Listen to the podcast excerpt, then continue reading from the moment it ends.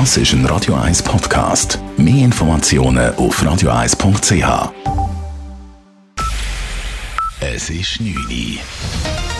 Radio 1, der Tag in 3 Minuten. Mit dem Alles Kral. Der Bundesrat setzt unter anderem neu Paris und Wien auf die Quarantäneliste. Damit reagiert er auf die steigenden Corona-Infektionen in den Regionen der beiden Hauptstädte. Insgesamt gibt es in Frankreich neun Regionen, die neu auf die Risikoliste kommen, darunter Paris, die Côte d'Azur oder auch Korsika. Man habe sich bezüglich der Nachbarländer für eine pragmatische Lösung mit einem regionalen Ansatz entschieden, sagte heute Bundesrat Alain Berset.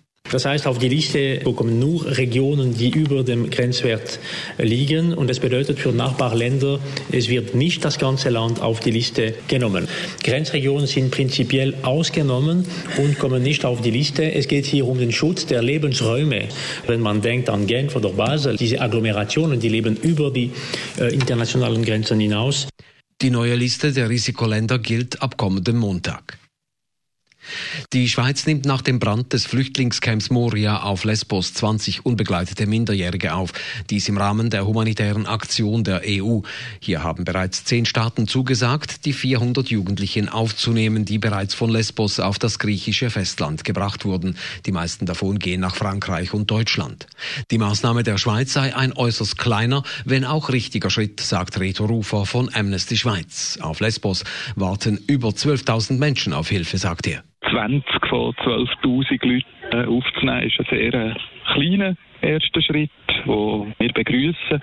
Aber Amnesty fordert äh, die Aufnahme von allen Flüchtlingen, sei es auf dem griechischen Festland oder durch andere europäische Länder.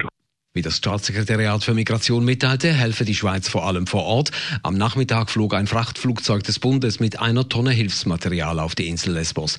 An Bord waren auch zwei Spezialisten des Schweizerischen Korps für humanitäre Hilfe.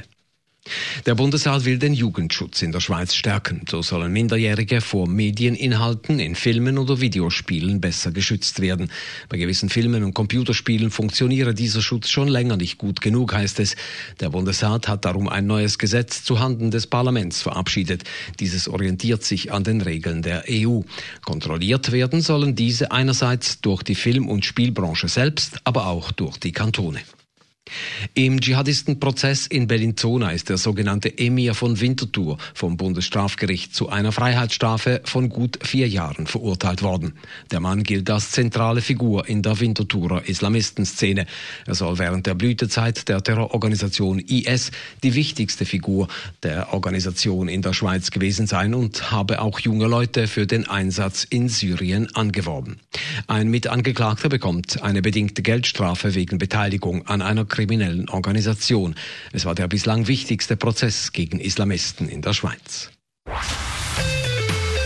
Radio 1 Wetter.